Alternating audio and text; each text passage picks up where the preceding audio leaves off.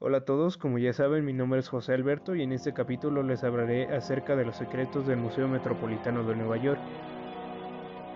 Como primer secreto en este capítulo nos hablan acerca de la estatua de Diana que, y, su, bueno, y su relación con la prensa sensacionalista de Nueva York.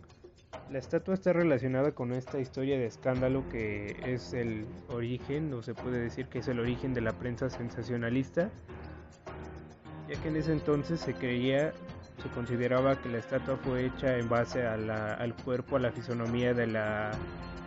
de una actriz llamada Evelyn, la cual se fue, fue, se fue, fue ganando fama por, por que los hombres consideraban que se trataba de,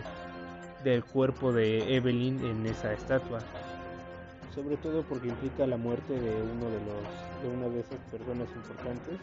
que fue asesinada por el esposo de la actriz llamada Evelyn al enterarse de que, la otra persona estuvo con ella antes de, que ellos se casaran.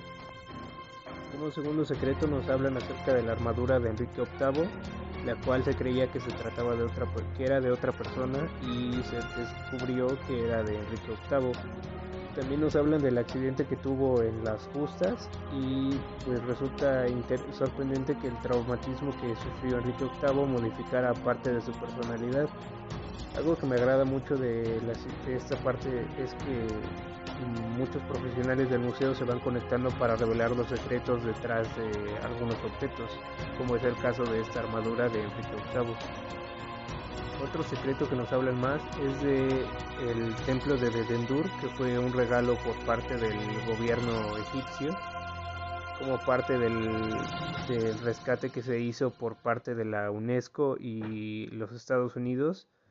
de algunas este, de algunas arquitecturas y piezas importantes que iban a ser demolidas por la construcción de una presa. Este templo muestra que que Egipto fue, fue invadido por César Augusto y algo que me parece sorprendente fue que fue la manera en que lograron salvar este templo y cómo es que llegaron a traerlo hasta el Museo Metropolitano. Como dato importante menciona, bueno, el, el templo fue regalado a Estados Unidos con la condición de que fuera mostrado al público en cualquier hora que se permitiera su acceso y que todos pudieran verlo para lo cual el Museo Metropolitano también dispuso una, bueno, se puede ver desde afuera del museo el templo de, de, Dendur. Otro secreto del cual nos hablan es acerca del Santo Grial, el cáliz de Cristo, que fue cedido al Met en 1950 y que el cual el Vaticano negó su autenticidad.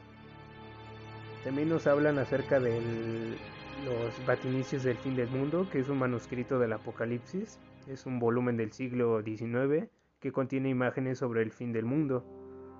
Como último secreto en este capítulo de Secretos de los Museos, nos hablan acerca de la aplicación de los diseños medievales de las armaduras en los uniformes de los soldados de la Primera y Segunda Guerra Mundial. En esta parte me parece interesante que el Met haya contribuido en conflictos bélicos, como tal en el uso de conocimientos históricos sobre armaduras antiguas, para diseñar cascos y armaduras corporales. Nos cuentan que en 1917 el Departamento de Defensa de los Estados Unidos se contactó con el comisario de armas y armaduras y se basaron en, los conocimientos que tenían para diseñar cascos y armaduras que no, fueron usados ni en la segunda ni, ni en la primera ni en la segunda guerra mundial ya que pues en la primera el, conflicto ya había, ya había terminado y el, el, primer el primer comisario de las armas y armaduras había fallecido. En la segunda los prototipos no se terminaron. Si estás interesado en conocer mucho más secretos de los museos, te invito a que continúes viendo la serie Secretos de los Museos.